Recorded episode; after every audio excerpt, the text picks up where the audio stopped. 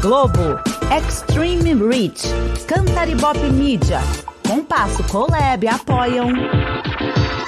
Nosso comerciante, por favor. AppCast, o podcast da App. Olá, bem-vinda, bem-vindo, bem-vinde. Esse é o AppCast número 94, contagem regressiva para o nosso AppCast número 100, que estamos preparando aí, vai, vai ser bacana, vai ser bacana. Bacana hoje com os nossos convidados, todos app, mas hoje aqui eu vou tirar a carteirinha de app deles, vou colocá-los aqui nos seus cargos, cargo nas firmas. Não é isso, Douglas? Vou colocar eles nos cargos nas firmas. Exatamente. Vamos colocar no cargo da firma porque esse é um podcast feito no dia do mídia, né? E todos os nossos convidados são grandes representantes dos profissionais de mídia que estão no dia a dia nas agências, eventualmente até nas empresas, trabalhando e fazendo a melhor ponte, melhor conexão da estratégia de comunicação com a audiência, né? Exatamente. Ela é especialista em comunicação e estratégias de mídia e negociação. Conselheira do grupo de mídia, curadora de mídia e dados e diretora da APP. Ela é Luciana Schwartz. Olha lá aqui. Oi, Lu, tudo bem com você? Tudo bem, e você? Tudo jóia, bem-vinda de volta. Obrigada. Você demora para aparecer, mas quando aparece também é para um assunto da hora, né? Legal. Bem-vinda, Lu. Obrigada. Temos mais, temos mais, temos mais. Ele é profissional de comunicação e mídia, é CEO Prospect Aceleradora Comercial, diretor de comunicação da PP Brasil, executivo de mídia da Vex e um camarada implicante, mas gente boa demais, morador do condado de Interlagos, ele é o Adão Casares. Olá, Adãozinho. Boa noite, amigos todos. Vai ser legal estar do outro lado, né? Sempre eu tive do lado do Douglas que faz as perguntas. Vamos ver como é que fica. Tô animado. É, hoje é você que vai sambar. Olha o desafio, hein? É. E não menos importante, ele, que é co-presidente da Pátria Comunicações, VP da APP Brasil, conselheiro do grupo de mídia, do IVC e do CONAR. Pensa o quê? Que a carteirinha do homem é pequenininha? Tá aqui o Antônio Toledano. E aí, Toledano? Bom ter você de novo aqui. Oi, Ale, como vai? Douglas, Lu, Adão, que bom estar com vocês aí. Bom estar em excelente companhia. Obrigada. Você tá falando do, você tá falando do condado de Extrema ou não? Não, eu estou falando aqui do condado de- de- do Parque Morumbi mesmo. Ah, então tá Obrigado. bom.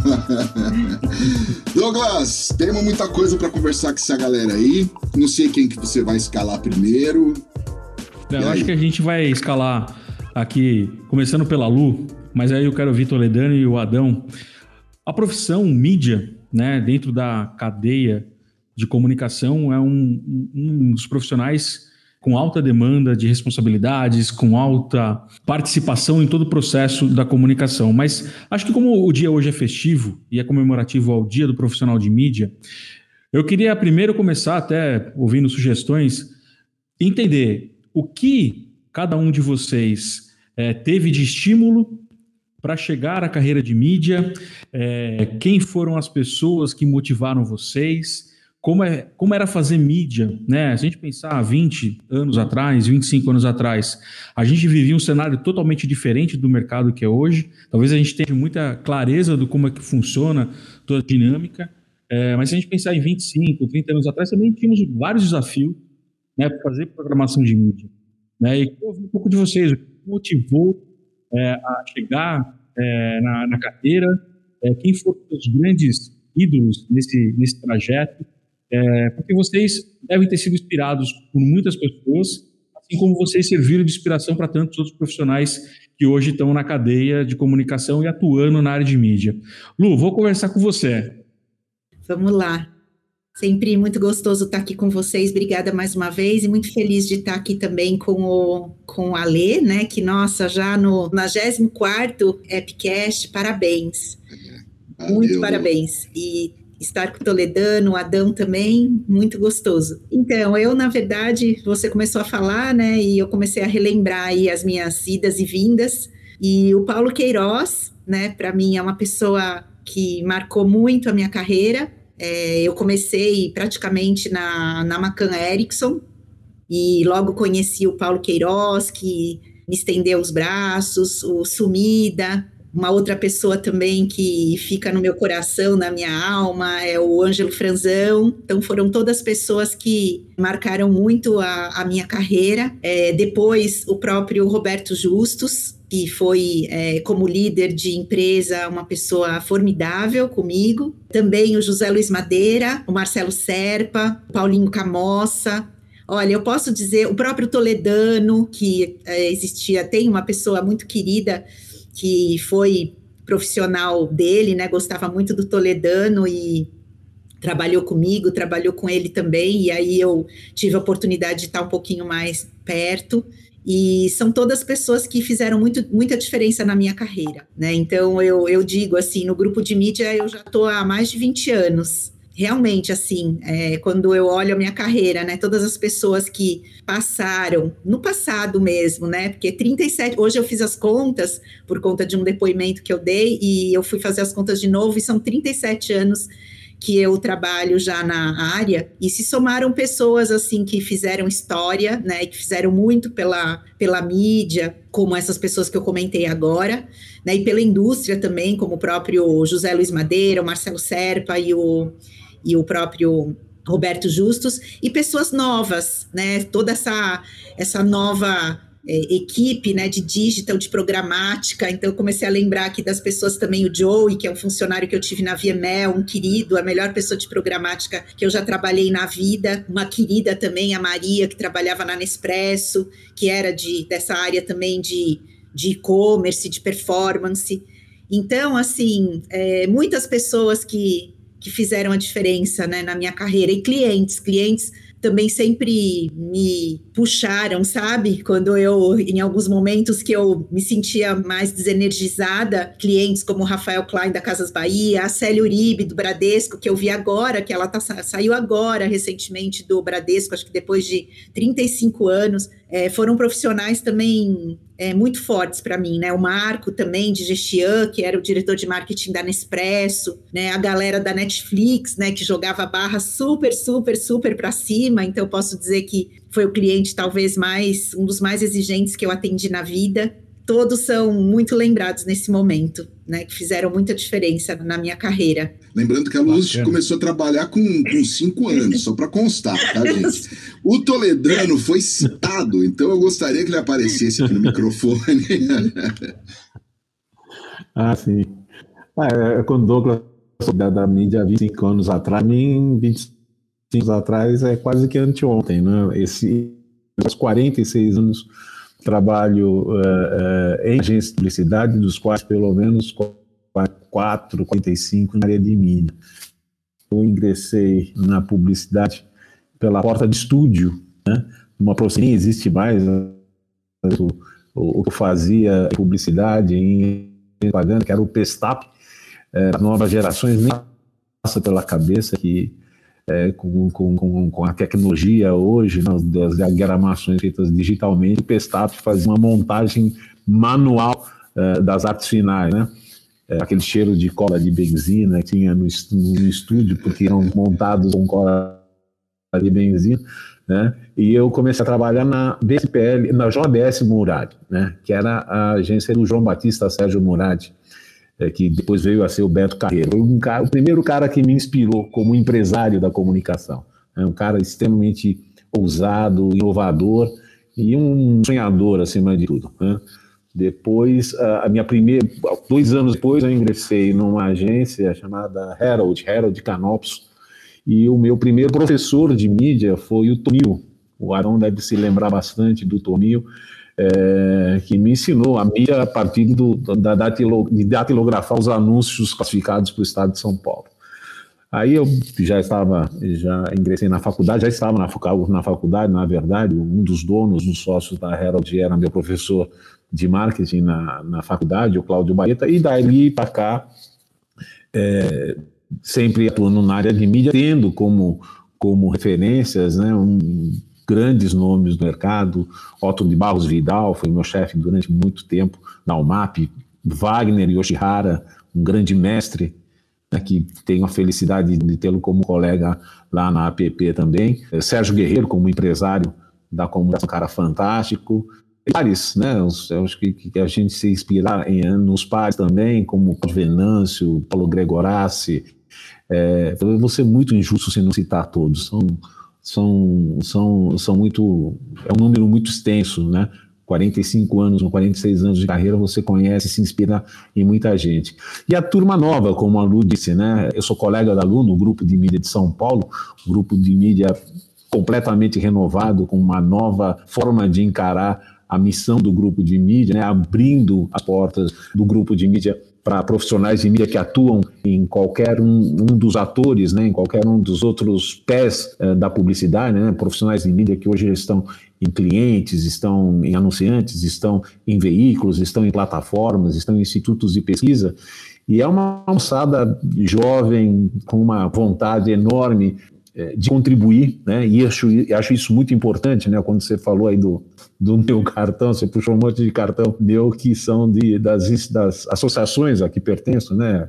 Que eu dou aí uma, uma modesta colaboração, que é a APP, como vice-presidente, no CONAR, no IVC, no próprio grupo de mídia, mas eu estou percebendo no grupo de mídia essa, essa vontade associativa dessa nova geração e me deixa muito, muito satisfeito, muito contente mesmo. Né? O Adão Casares, vem para cá, vem conversar. Conta a sua história pra gente. Você quase ninguém te conhece no mercado, se apresenta, dá teu currículo. Então, rapaz, eu vim da Magnânima Capivari para fazer o colégio. Capivari vocês não conhecem, mas Campinas fica dentro da Grande Capivari, é. Sorocaba fica dentro da Grande Capivari, Piracicaba fica dentro da Grande Capivari. O interior todo está dentro da Grande Capivari de São Paulo. Triângulo Mineiro inteiro está dentro de Capivari. E eu fui ser boy, sem saber o que, que era, lá na Ogvi, que não era nem Ogvi ainda, era Standard, né? Depois foi comprada. E fui ficando lá e ali acho que eu tive minha primeira inspiração de mídia, né? Eu fui ser boy de José Alves, José Batista Alves, que o Toledano e a Lu conhecem muito bem. Era o diretor de mídia da Standard, que depois virou ser o diretor de mídia da UGB, né? E eu vou falar para você, eu ganhava mais dinheiro sendo boy do Zé do que o que o departamento pessoal da UG me pagava. Porque eu era aquele boy que dava para comprar um Nike bonitinho, ainda não tinha, né? Mas dava para fazer essas coisas, né? E lá eu conheci uma figura maravilhosa que me ajudou muito, que é o Newton Crespo, que vem ser tio do Felipe, do Guilherme Crespo, do Criativos, né? Que foi até que estreitou nossa amizade, foi o Newton que me trouxe para a mídia, né? E ali eu trabalhei com muita gente bacana, Darcy Almeida Leite, Helenice Mori, era um dream team aquela agência, né? Flávio Rezende, o Poli, puta, Valdemir de Freitas, Marcos Vitor, que acho que hoje está ainda no SBT, né? E ali eu conheci Cláudio Venâncio, que é o cara que acho que eu mais trabalhei na vida hoje, né? Aí o Cláudio veio para Denison e me levou. E quando, você, quando o Douglas pergunta um pouco das ferramentas, a ferramenta que eu mais usava para fazer custo 1% de RP, os mais velhos vão entender, era lápis com ponta de borracha e papel quadriculado. Isso era o meu plano de mídia, não tinha Word, Excel, não tinha nada. Era calculadora, o lápis tinha que ter borracha ali na ponta, porque você apagava que nem um demônio, e ali você fazia programação, né? Avô do Excel, né, cara? Exatamente. Então, e o Venâncio é muito marcante na minha vida, né? O Venâncio eu aprendi a ser aquele cara que olha o todo, entende o atendimento, entende a criação, ah, entende a mídia, ou desentende todo mundo, mas Venâncio eu aprendi a ser o todo. Depois, rodando vários lugares, mas eu vim trabalhar com um cara que me deu serenidade, que o Toledano citou, que é o Wagner Noshihara. Acho que o Wagner me mostrou a serenidade, a tranquilidade. E a gente vai ficando um pouco velho, também em casa, tem filho, essas coisas. Mas trabalhar com Wagner Oshihara, assim, um negócio maravilhoso, né? Eu não sei se vocês tiveram a chance de ler o livro dele, Um Samurai na Publicidade, escrito pelo Márcio, que trabalhou lá também comigo, Toledano na UMAP, escrito, editado, né? Posso dizer assim. Muito bom o livro do Wagner, né? Depois, rapaz, eu conheci uma figura maravilhosa, que acho que é o cara que me deu gosto pela compra de mídia, mas fazer compra de mídia e criar projeto. Julinho Vieira. Julinho Vieira é assim, impagável na minha vida. Sou apaixonado por Julinho. Gostei demais de ter trabalhado com ele. Fizemos um trabalho na Lara maravilhoso. E na Lara não dá para esquecer o Luiz Lara, né? Apesar de não ser mídia. Bom, na verdade o Luiz Lara é tudo, né? Mídia, jogador de futebol, faz hambúrguer. Você der na mão do Luiz Lara, que é onde o bicho se vira, né? O Luiz Lara me deixou tomando conta do escritório de Brasília por uns 4, 5 anos, foi muito bom, confiou demais. O Luiz Lara, da mesma forma que a Lu citou pessoas fora da mídia, eu cito o Luiz Lara, eu acho um cara muito marcante na vida. E trabalhei com outras pessoas maravilhosas, como Marcelo Assunção, da própria Rede Globo, Fred Miller, que está hoje no SBT, o próprio Herbert Zeiser, que está no SBT. Tá? E assim, se eu fosse reclamar um pouco da sorte, porque eu sempre trabalhei com gente boa e agradeço a Deus, né? Eu gostaria de ter trabalhado com o Zé Francisco Queiroz, que, Zé Francisco Queiroz, que eu acho um gênio, criativamente, como na área de mídia. Eu acho o Zé brilhante, nunca tive a chance, né? Também não quis me convidar, azar o dele, né? E também sinto que eu gostaria de ter trabalhado com o saudoso Daniel Barbará, que eu também sempre achei um cara firme, dedicado, que trabalhou pela categoria, pelo meio. Então, se eu tivesse que dizer com quem eu gostaria, é o Daniel e o Zé, eu gostaria de ter trabalhado, mas não tive a chance. O Zé acabou de lançar um livro, inclusive, chama Antes que eu me esqueça. E é muito bom. É muito bom. É, obviamente, a trajetória dele aí, trajetória de vida e também profissional. E imagina, o Zé, para quem ainda não conhece, o Zé é uma maneira de se conhecer o Zé com todos os causos dele, toda a experiência dele. Por favor, já que você tocou nesse assunto, Adão, Douglas, se você me permitir, a gente está falando aqui hoje também com uma audiência, uma molecada que está chegando aí, graças a Deus, né, para manter o nosso mercado, a nossa indústria. E, e com outros desafios. Claro que hoje a gente tem tecnologia, não vamos nem falar do metaverso, tá? Vamos falar da tecnologia que está no dia a dia nosso aqui. Quando entram numa agência, já tem uma outra coisa. A gente aqui, como produtora, pra vocês terem uma ideia, a gente já acessou é, OPEC de sistema de, de rede de rádio, para a gente, a gente mesmo programar comercial. Então, isso, isso mudou muito, né? Eu queria que vocês falassem, contassem para a gente uma experiência. Eu sei que vocês têm um monte, mas uma experiência que foi desafiadora para vocês, assim, como mídias, né? Nessa, nessa, nessa parte aí do chega o PI, põe na ar para planeta, vai para lá, vai para cá, vai para essa, vai para essa emissora, não vai para essa emissora, enfim. Conta para os loops da vida aí que não conhecem direito ainda qual é o que era o rolê. Como é que uma história é bacana? Com quem eu começo? A gente começou com a Lu. Eu vou colocar o, o Toledano aqui na, na, ah, na roda aqui. Puxa vida, você imagina, casos a gente tem demais.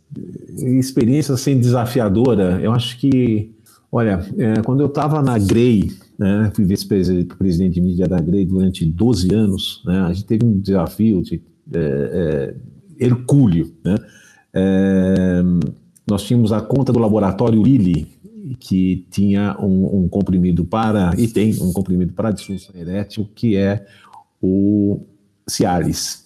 Isso numa situação em que o Viagra era sinônimo de categoria. Né?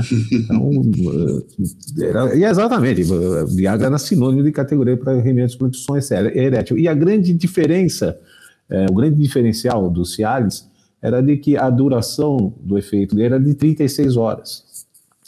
E o, a sacada criativa do Fernando Luna, né, juntamente com, a, com o time de planejamento, era um, um statement de que a, a, felicidade não tem hora para acontecer. Que era você eh, tomando lá o, o, o, o Cialis, tinha 36 horas. Né, de felicidade. Pra, de felicidade, né? Para desde sair para casa e conquistar um, sua parceira, seu parceiro, né? Até, até o ato em si, né? Mas é, tinha esse grande gancho de 36 horas. Então, o que a gente resolveu fazer era otimizar, era, era trabalhar com esse ícone de 36 horas nos diversos meios de comunicação. Né? Então, por exemplo, a, na televisão, o que a gente fez um, eram chamadas desenhadas pelo Dorinho, né? É, em que é, eram vinhetas em que o, o, o Dorinho brincava com o número 36 em diversas situações. Então era o Adão e Eva no paraíso, o Adão pega um carnivete, faz um coraçãozinho e coloca 36. Isso entrava nos breaks comerciais das emissoras. As chamadas de programação, em vez de ser, é, olha, não perca amanhã o programa da Hebe, ou não perca amanhã o, o Tela Quente, era 36 horas antes. Então, olha, daqui a 36 horas vai começar, daqui a 36 horas vai começar o, o, o, o filme XPTO. Isso na televisão. É, no rádio também, né, a gente fazia playlists de 36 músicas de amor, né, românticas, para você é, ter seu momento de, de alegria, né, de, de romantismo. E assim foi, para mídia exterior também, a gente trabalhou muito com, com o número 36 nas diversas posições, foram já a gente já engatinhava na internet, então os banners também faziam referência ao, ao, ao 36, eles estavam distribuídos nas homepages dos portais de uma forma criativa a montar o número 36, enfim, foi, o, foi um case bem desafiador e em menos de dois meses, dois meses, o, o, Viagra, o Cialis passou a ser o remédio mais prescrito para a disfunção erétil, né? Foi um show, um show de bola. E o que eu faço questão, eu estava tentando lembrar cases eu lembrei um case fantástico de um outro cara que foi meu mestre na tempo de publicidade, um cara chamado Geraldo Tassinari. Né? É, Geraldo Tassinari provavelmente é o homem que, entende, que entendia mais de rádio na, na, na, mídia do Brasil. Mas era um mídia excelente e uma conversa fantástica. Eu me lembro que uma vez a gente, é, um destino azar, um dos clientes que eram da minha carteira, a gente tinha três diretores né, que dividiam a carteira de clientes, era a Facility, uma empresa que fazia máquina de, de calcular. Acabou publicando um anúncio na revista Manchete. A Manchete publicou esse anúncio no fim da revista, em página par. E para quem é mais velho no mercado de revista, sabe que a pior colocação, todo cliente quer estar no início da revista numa página ímpar. Né? Mas por um problema de diagramação, de colocação, a revista era muito demandada na época, ela acabou saindo no final da revista em página par. O cliente foi reclamar, tivemos uma reunião com, com o diretor de marketing da Facite, e o Geraldo era um ser humano grande, né? Ele era um sujeito grande, corpulento, né? E pegou a revista assim, a, a revista Manchete, né? E, por olha, essa daqui é a revista Manchete. Eu chamo ela de Arara, porque ela é grande, colorida e não diz nada. e ele fez assim para folhear a revista, e quando ele fez assim para folhear, e, a, e, a, e, essa revista se lê dessa forma. E ele começou a folhear a revista como quando você pega uma revista e folheia ela de trás para frente. Quando ele fez assim, o primeiro anúncio que aparece era o anúncio da Facita em página parte no final da revista. eu acho esse um case fantástico, é uma história bem interessante. Muito bom, muito bom. Ô Lu, qual que é o seu Cialis, Lu? Ai, olha, eu estava lembrando aqui, teve tanta coisa de todos os, de todos os jeitos.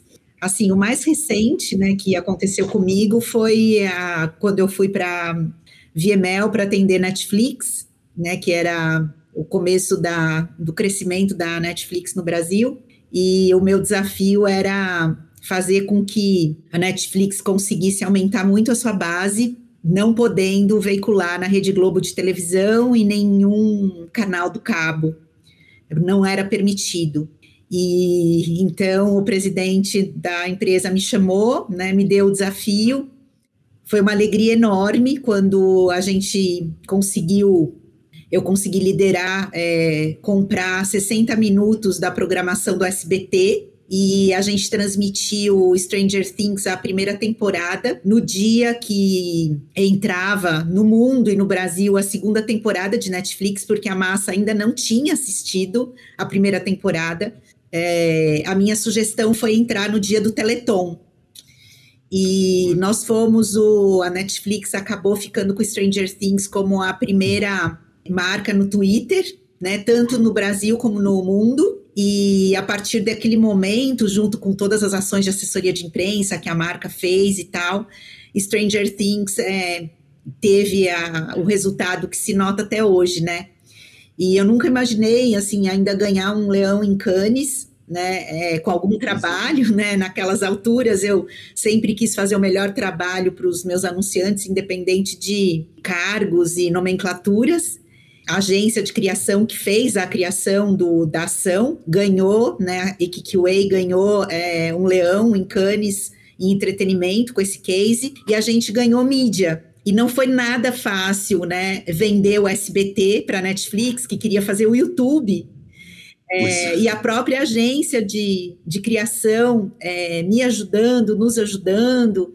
Né? Depois que o Casey já foi para a rua e já é vencedor, ninguém imagina que o SBT não queria abrir a sua grade, né? não podia a princípio que o Teleton, nos últimos, sei lá, 20 anos, ele acabava três, quatro horas da manhã, porque ele tinha que fazer o dinheiro, né, para poder uhum. fechar o programa. E a Netflix queria que, que começasse à meia-noite em ponto, né? Porque era quando entrava meia-noite um, o Stranger Things 2. Então a gente teria que acabar o programa do, do Teleton à meia-noite. Tinha que engajar o Silvio Santos. Então, e, e acabou que é, deu muita dor de barriga, muita revisão, mas rolou. Então foi muito forte e a venda de Casas Bahia, né? Do futebol para Casas Bahia. E eu sempre pois me é. dei desafios, nunca, nem sempre me pediram coisas, né? E eu mesmo me desafiava, né? Por ver que o cliente poderia ter rentabilidade, visibilidade e não podia fazer varejo naquele momento no, no futebol global. E depois de muito exercício, de muita luta, Casas Bahia também não, não queria pôr investimento em vinheta. Até na coluna do Daniel, da Folha, saiu, né, que a bola redonda tinha ficado com Casas Bahia, mas ninguém também imagina o susto que eu tive é, assim que foi fechado. O Roberto Justus me ligando, meu pai doente com um câncer terminal e eu na geriatra. E o Roberto Justus dizendo que eu tinha comprado errado o futebol, né? Que o empresário tinha ligado para ele que aquilo não era possível porque era um varejo. E nossa, né? Só Deus sabe o desespero que eu fiquei. E saí ligando para o Alfredinho, que era quem me atendia na, na, na Globo, dizendo, pelo amor de Deus, Alfredinho, estão né, dizendo que eu não podia ter vendido. Ele, pelo amor de Deus, Lu, tá tudo amarrado, blá, blá, blá, fica tranquila e tal, né? Eu precisava ter, assim, uma, né, uma validação uhum. independente de dados, de, de e-mail e de cartas e blá, blá, blá. Então, assim, tem muita coisa legal, né? Eu trabalhei, tenho essa sorte de ter trabalhado em agências com Marcelo Serpa, José Luiz Madeira, mas o Marcelo Serpa me dava e a criação dele muitos desafios, mas que me renderam é, os prêmios que eu acabei ganhando, que o que fica é o reconhecimento mesmo. Né, e hoje que eu falo que eu estou tendo o prazer de trabalhar com o Paulo Gregorassi muito de pertinho, né, nessa liderança operacional aí do novo mídia, do novo grupo de mídia que o Toledano colocou. Então é uma pessoa também, nossa, fora de série, e ele que está sendo meu mentor. Né? Então, eu agradeço a Deus mais uma vez, né? E estou podendo me relacionar com 33 pessoas é, de gestões, seja de veículos, seja de plataforma, seja de cliente, seja de agência, porque agora o, a posição do grupo de mídia é mídia para todos. Então, é assim, desculpa. sem fim aí a tanta coisa que a gente passou, o Toledano contando, eu me pus um pouco na pele dele e é muita coisa, né, que tem. É porque ambos os casos não é simplesmente ir lá na Globo e comprar a mídia, bota para anunciar, acabou. Tem um monte de regra, um monte de desafio, na época mais ainda, né? Ô, ô Adão, Oi. qual que é a sua Casas Bahia, Netflix ou Cialis? Me conta aí. No Cialis eu vou cobrar cachê, Toledano, você usou meu nome. ah, é verdade. Cobra do Dorinho. É, é verdade. Rapaz, tem um monte de história, mas tem uma história que eu acho bacana, que eu recomendo para todo mídia, né? Não compra o evento e depois vê o que vai pôr lá dentro, que aí você arranja uma encrenca, né? Teve um dia, eu estava na Grey também, coincidência, eu estou lembrando falando, e a gente tinha feito um trabalho bacana para Pantene, shampoo, e nós cismamos de vender o carnaval para Pantene. E a Procter, quem já trabalhou, sabe que é um cliente bem cheio de, de, de, regras, tudo, né? É meio difícil vender coisas assim fora da curva, né? Mas fizemos um trabalho profundo com criação, planejamento e vendemos o carnaval para Pantene. Só que depois que estava tudo comprado, a gente mais ou menos vivendo aquele ritmo, qual será a abertura, encerramento, vinheta, o presidente, a presidente da Procter, nos chama, na verdade, nem foi a presidente, né? Foi a maravilhosa, que eu sou apaixonado, Gabriela Onoff, que não está mais lá, falou: nós vamos de uma grande ideia para o carnaval. Aí, grande ideia? Já é uma grande ideia, esse super patrocínio, com esse monte de retorno, tudo. Foi uma grande ideia. A gente voltou, rapaz, e conversa vai, conversa vem, a gente resolveu criar que o samba enredo daquele ano, de uma das escolas do Rio de Janeiro, seria a história do cabelo. Maravilhoso, né? Pantene, shampoo, cabelo, tudo a ver. Aí, Luciano aí, Toledano sabe que isso não é fácil. Fomos bater na Globo, a Globo abriu lá a caixa dela, pôs tudo que ela podia fazer, tudo. Quando a gente achou que estava fechado, a Globo falou: olha, a nossa parte está aqui. Agora vocês têm que ir no Rio acertar uma escola. Ah, falei, você não acerta a Globo, não. Aí fomos e acertamos com a Vila Isabel. Maravilha, acertamos com a Vila Isabel. Quando a gente achou que tudo estava pronto, a Vila Isabel falou: olha, nós aqui da Vila concordamos, mas você tem que falar com quem manda na escola. tem que subir o morro, na verdade, o fato é esse, né? E rapaz, foi muito divertido porque virou uma loteria, ninguém queria ir negociar, né? Imagina, você, você vai lá no morro negociar. Claro que tem toda essa fantasia do morro, tem isso, tem aquilo, é bom, é mal, é perigoso, mas ninguém queria ter essa dúvida, né? E aí fomos eu e o rapaz que dirigia a criação, o Gui, e acertamos tudo tal. Então foi legal porque eu tinha a regra de quem dirigia a escola, eu tinha a regra de quem era a escola, da escola, eu tinha a regra da Rede Globo, eu tinha a regra da Avenida, eu não podia fazer quase nada, mas o evento foi bom. E nós acabamos contando a história do cabelo. Então eu sempre digo, depois eu aprendi, nunca tenha, nunca compre a mídia para depois ver o que você vai pôr lá dentro, sabe? Você sofre muito. Pode virar uma grande peruca, né? Não, não é fácil. Quando alguém fala assim, você tem que, você tem que subir lá no morro para negociar os direitos. Mas não é com você, Globo? Não é com você, escola? Não, tem essa. Eu achei que foi um desafio, mas foi um puta trabalho até porque a, só esqueci de falar isso, vou completar. A garota propaganda da Pantene na época era Gisele Bündchen. Então ela foi para a Avenida, ela montou um, um, um, não, não, um bloco, mas um, um, pedaço dela, ela trouxe toda a família dela do, do, sul, né? Trouxe o marido lá dos Estados Unidos, os amigos do marido, tudo. Então teve lá o bloco 20 e tal. Só que você tinha que tomar cuidado porque a turma do morro não queria que ela virasse a camiseta escrito Pantene, a Globo não queria que mostrasse as costas. Meu, era um negócio assim. Você parecia que tinha que ficar assim em volta da mulher, né? Mas foi muito divertido. E a história do cabelo fez sucesso. E eu te digo, nós fizemos esse negócio do carnaval na Pantene, com a Pantene, acho que há uns 10, 12 anos atrás. E acho que a Procter patrocina até hoje. Quer dizer, a boa ideia vingou, ficou. Claro que a Procter faz rodízio com os produtos dela, tudo, né? mas é uma. Foi divertido pelo que envolveu. Quer dizer, você não acabou negociando só mídia, né? Você negociou até quase uhum. a vida, né? Mas tudo bem. Deixa eu aproveitar esse gancho seu, Adão, perguntando para você e também depois passando por. Antigamente, essa questão criativa né, da mídia né, se tomava muito é, como investimento e tomada de risco. Né? Vários casos, né, como esses daí que vocês contaram, aconteciam de uma decisão né, do grupo, da agência. Vocês acham que isso é, hoje é mais difícil de acontecer?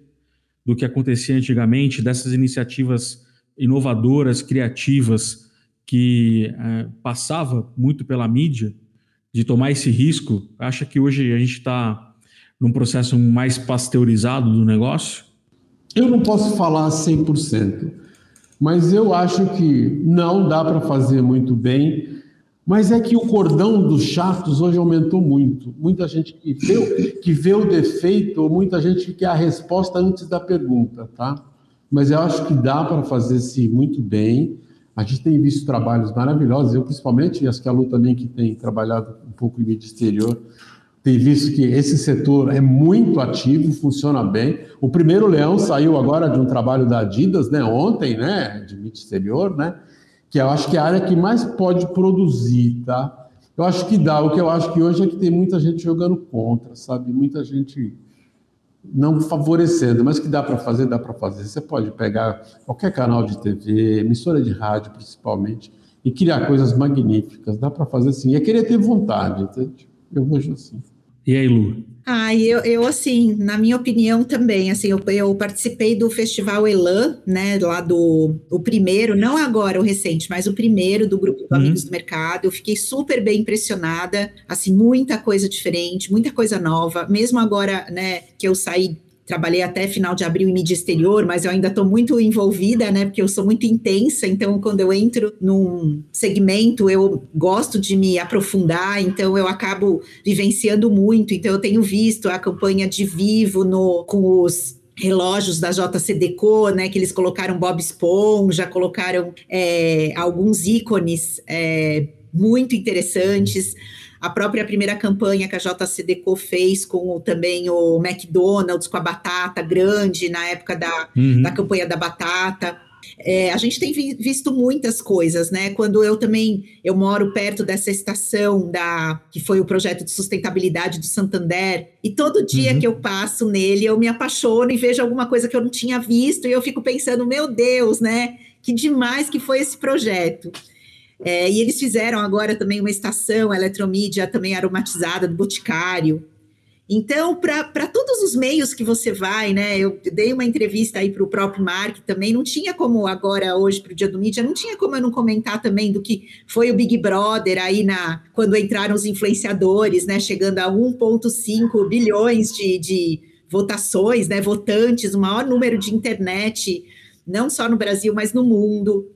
É, e cada vez mais também o Big Brother está aprovando ações também totalmente fora da casinha, né?